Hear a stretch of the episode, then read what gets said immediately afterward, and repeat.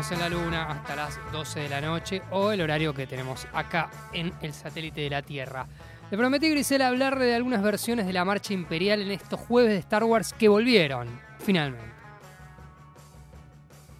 Esperábamos. Ah, Sí, sí, sí. Esperábamos este bloque. Esperábamos que vuelvas a Star Wars. A la Asociación Intergaláctica de Star Wars tenía bastantes decepciones respecto a tu baja de jueves de contenidos. Y cuando creíamos que ya no nos podías sorprender, mira las reversiones de la Marcha Imperial. ¿vio? Impresionante. Sí, hagamos un pequeño primero antes de, de meternos de lleno en las reversiones, en toda la situación de la banda de sonido de la sí, Guerra de las soy una señora. ¿Qué es Star Wars? claro, ¿Qué, ¿qué es la Marcha Imperial? ¿Qué es la marcha vez? ¿De qué me está hablando, señor?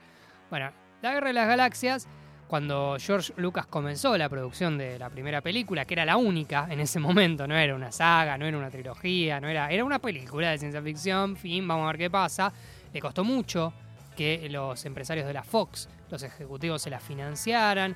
El director en ese momento estaba pasando algo raro en Hollywood, que era que los viejos directivos de, históricos de los estudios estaban empezando a retirarse, a entregar el equipo y le estaban dejando eh, el barco a una siguiente generación y esa siguiente generación de ejecutivos le, a su vez le estaba dejando eh, el mando a algunos directores jóvenes, entre comillas, como Francis Ford Coppola, muy amigo de George Lucas, como Steven Spielberg, muy amigo de George Lucas, y el propio George Lucas. Para la filmación de esa película, George Lucas se tomó, se arriesgó mucho, contrató actores que no eran muy conocidos, se fue a grabar a Marruecos, hizo una historia de ciencia ficción en el espacio con ribetes místicos, pero en la eh, contrató un joven equipo de efectos especiales, pero donde fue seguro fue con John Williams y la banda de sonido. ¿Por qué? Porque John Williams ya era un pope en Hollywood. De hecho, ya tenía dos Oscars en su haber, eh, como, mejor, como mejor compositor de banda de sonido, en 1971 por El violinista sobre el tejado y, por Tiburón en 1975. Y fue precisamente Spielberg, el director de Tiburón, que le dijo a John, anda seguro y tráelo al pelado Williams que no te va a fallar. Y no le falló. De hecho, si usted ve el documental El Imperio de los Sueños, va a ver que él quedó decepcionado en muchos rubros técnicos de, de la película, pero en el único que excedió sus expectativas fue con la música.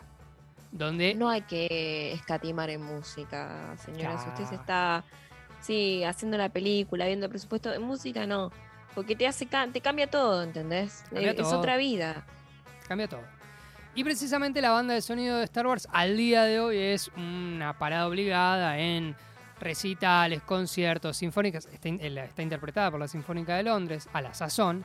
Y cada vez que, que hay algún recital de algún tipo de banda de música clásica haciendo temas de música popular, casi seguro que le meten algo de la Guerra de las Galaxias. Y casi seguro que le meten algo como la Marcha Imperial, que, recuerden, no está en la primera película de la Guerra de las Galaxias. No está en Una Nueva Esperanza. Arranca Ah, recién... No, la Marcha Imperial está recién en el Imperio Contraataca, o sea, la 2. eh, porque precisamente John Williams sintió que un personaje tan fuerte como Darth Vader no tenía su leitmotiv. Leitmotiv es uno de los recursos que, lo- utilizó para musicalizar la película, que lo saca de la ópera clásica de Wagner fundamentalmente, y es que cada personaje tenga un cierto riff, si lo trasladamos al mundo del rock, cierta como jeite, como cierto jueguito musical que lo identifique. Bueno, Darth Vader no Casi tenía. que en medio de una situación, eh, las cortinas de los integrantes de este programa. Un poco como si tuviese ah, su viene la cortina, sí. ah, ahí viene Camisa, ahí viene Landon, ahí viene Griselda. Y, y, y reconoces. Y la emotilla directamente es como decir, bueno, escuchás algo en, en, en 8 bits y sabés que de Landon. O sea, ya es como la mínima estructura para poder reconocer que alguien o algo está por pasar. Y es hermoso eso también. Exactamente. Y Darth Vader, el malo más malo de la galaxia, no tenía su, su leitmotiv, entonces John Williams revierte ese error eh, en el Imperio Contraataca y compone la Marcha Imperial. Em, que funciona eh, también desde el punto de vista compositivo porque las marchas son temas eh, arriba, digamos, que nos buscan. Pensemos en la marcha ahora en un rato por Billy Bond. Em, Las marchas militares, las marchas como himnos, son temas que nos eh, buscan ensalzar nuestro patriotismo, nuestros sentimientos, ir hacia adelante. Y bueno, la marcha imperial tiene eso, tiene esa cadencia como dun, dun, dun, pero está hecha en, arco- en acordes menores. Que eh, usted que se dedica al rubro de la música sabe que los acordes menores suelen transmitir cierto aire de melancolía, cierto aire de tristeza, cierto aire de que algo no está bien. Sí, pero e- es un- una cadencia con un nivel de, de- de- de rítmica y redobles y de justamente marcha que es algo no está bien, pero no desde la tristeza, sino de que se va a pudrir todo. Y acá vengo a imponer respeto. Exactamente, entonces eh, Darth Vader va caminando, va siguiendo el ritmo de marcha, pero su oscuridad está dada por los tonos menores de la misma. Ahora sí, Qué lindo el video, lo recomendamos, el de Jaime Altozano cuando analiza, eh, creo que dos, de, que es- uy, Ja- Jaime Altozano es un youtuber espectacular, mira que yo detesto el mundo youtuber, sin embargo el tipo te tira una data musical impresionante y hace un análisis muy lindo de la banda sonora de Star Wars y creo que incluso de, de un video especial de los leitmotiv de cada personaje, recomendado. sí, ahí tiene, va, va a tener también, además de la marcha imperial, que sería como el bando de los malos, va a tener eh, la comparación con el tema de la fuerza, que sería como la canción de los buenos. Ahora sí, nos metemos en las versiones de eh, la marcha imperial. Arrancamos por la primera, que es la versión de Race, de Rage Against the Machine. Escuchamos.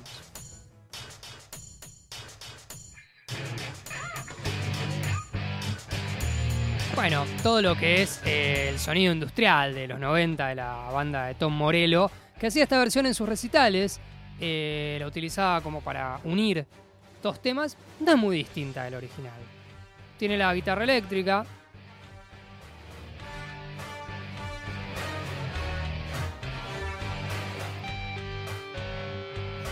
Ahí le metió un, un ruidito, una cosita, pero bastante respetuosa del original. Uno no, no se le anima mucho, es como, eh, bueno, no, no vaya a ser que venga a ver a buscarme por meterle mano a su tema. Vamos a la siguiente, que esta es de, estas pampas, cuando Ciro Pertusi lanzó eh, el disco de su banda post Ataque 77 llamada Jauría. Tenía algunos temas de, de dibujitos, tenía temas de Dragon Ball, me acuerdo. También tenía esta versión enchufada de la marcha imperial, que era el primer interludio de una canción que se llamaba La Guerra de las que se llama La Guerra de las Galaxias, pero que no tiene nada que ver con la Guerra de las Galaxias. O sea, él, la nerdeada, su amor por la Guerra de las Galaxias lo pone acá, y la Guerra de las Galaxias es un tema que, bueno, que habla de la destrucción de nuestro planeta en plan ecológico. Pero lo escuchamos.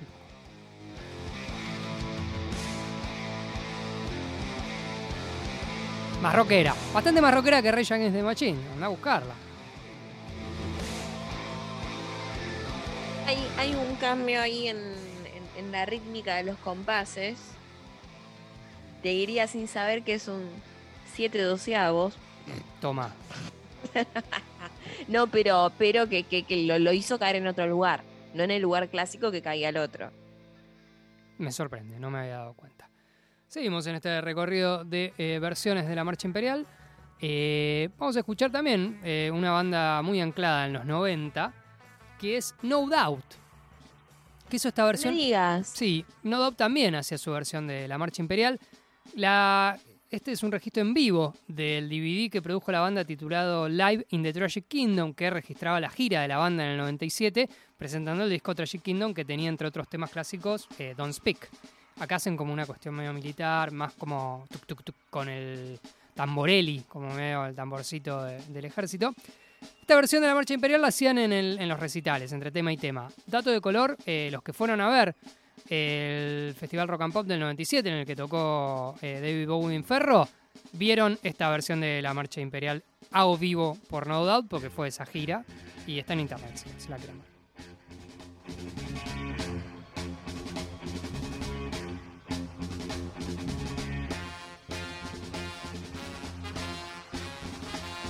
También bastante Casi que canónica. le podés eh, catar encima el tema. Tiene- ¿Hay, hay alguna participación de Gwen Stefani en, en esta o es instrumental? No, es todo instrumental. Veo que no se le animan, ¿eh? No tiene letra, la gente no se, no se pone a rapear arriba de esto, como insisto, es un tema que, incluso en las versiones que tiene, son versiones respetuosas. Muy respetuoso. Bueno, es Darth Vader. Da miedo, da No miedo. Claro, imagínate que se te enoje. No querés, no querés que Te arranca la mano de guitarrita, te prende fuego. No, hay que respetarlo. Hay que respetar. Seguimos con esta catarata de reversiones. Esta es una versión de una banda eh, de los Países Bajos llamada Épico, que ¿sabe qué?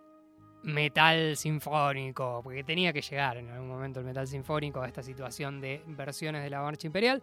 Esta banda épica lo grabó en el 2008 en el Festival de Ópera de Miskolc, que es un evento realizado en Hungría en 2007. Y esto está recogido también en vivo del DVD llamado La Conspiración Clásica, The Classical Conspiracy de la banda. Y eh, además de, de ser interpretado por la banda, tiene atrás una sinfónica en clave de rock. La escuchamos. Escucha la, la sinfónica ahí en las cuerdas mientras. Esta medio que junta la de Rage Against the Machine con una sinfónica.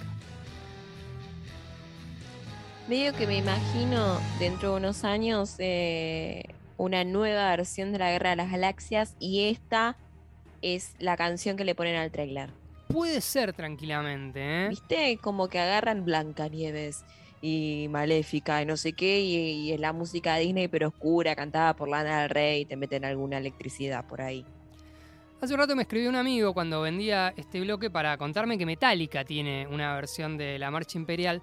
Yo la busqué y no la pude confirmar, así que si alguien sabe de verdad, de, no sé si nos están escuchando los integrantes de Metallica o alguien muy fanático de la banda, y me puede confirmar o no, o sea, me puede confirmar para sí o para no. Si Metallica hizo, grabó, eh, tocaba, no sé, se juntaban a zapar y la grabaron, una versión eh, reconocida de la Marcha Imperial, me escribe al 11 39 39 88 88 y los leo. O, bueno, también si alguien de, de la National Rock que se dedica al rubro, no sé, Diego Macusi. Y si no, también nos escriben para contarnos lo que tengan ganas, porque así abiertos somos. Así es.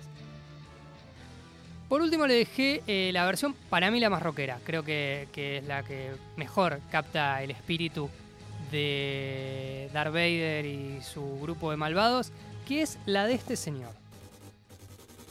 ¿Se acuerda cuando hablamos de instrumentos extraños? Que le del Sí, que arpa láser, el arpa, raro. el arpa láser, instrumentos hechos con agua. Bueno, ¿sabe qué está escuchando? ¿Qué es esto? Dos disqueteras. Dos No, la, la vieja disquetera, googleera, antes las, las computadoras tenían disquetes. Sí, sí. Bueno, eh, un estudiante en aquella época llamado Paweł Zazdrozniak, un estudiante de la Universidad de Ciencia y Tecnología de Cracovia, eh, en Polonia, todo esto en 2012, que cuando terminó de rendir los finales eh, se puso a jugar con dos disqueteras y un, motor y sacó la marcha imperial. Está entera, ¿eh? O sea, los tres minutos que dura la canción son las dos disqueteras andando. Luego en 2016 eh, directamente se ve que le agarró, porque bueno, esto vive hasta el día de hoy en internet y en el corazón de la nerdeada. Ya juntó 25 disqueteras, 10 discos rígidos. Si alguna vez escuchó una impresora de puntos, es parecido el ruido. Pero les decía, juntó directamente una sinfónica con tecnología vintage de computación directamente hizo toda la canción de la Guerra de las Galaxias, ¿no? La de pam, pam, esa la dejaremos para otro día de versiones de la canción de la Guerra de las Galaxias. Hermoso, qué Pero- hermoso. Vos sabés que cuando la impresora se expresa, porque las, las impresoras son muy expansivas, ¿viste? Me falta papel, cambiame el toner, eh, se me trabó esto, lo que sea. Es medio como la marcha imperial, o sea, siempre dan que temer cuando te hacen algún ruido. Así que respeto, yo respeto tu impresora imperial. Exactamente. Y eh, de vuelta, con tanta gente, no sé, con No Doubt, con Rage Against the Machine, tanta gente muy rockera, muy respetuosa de Darth Vader, este pibe, ¿sabe qué hizo? Enchufó de disquetera. Dijo, Darth Vader, venime a buscar. Mm, Bueno, eh, nos vamos escuchando a Billy Bond y la pesada del rock and roll, haciendo no la marcha imperial, pero sí la marcha de San Lorenzo.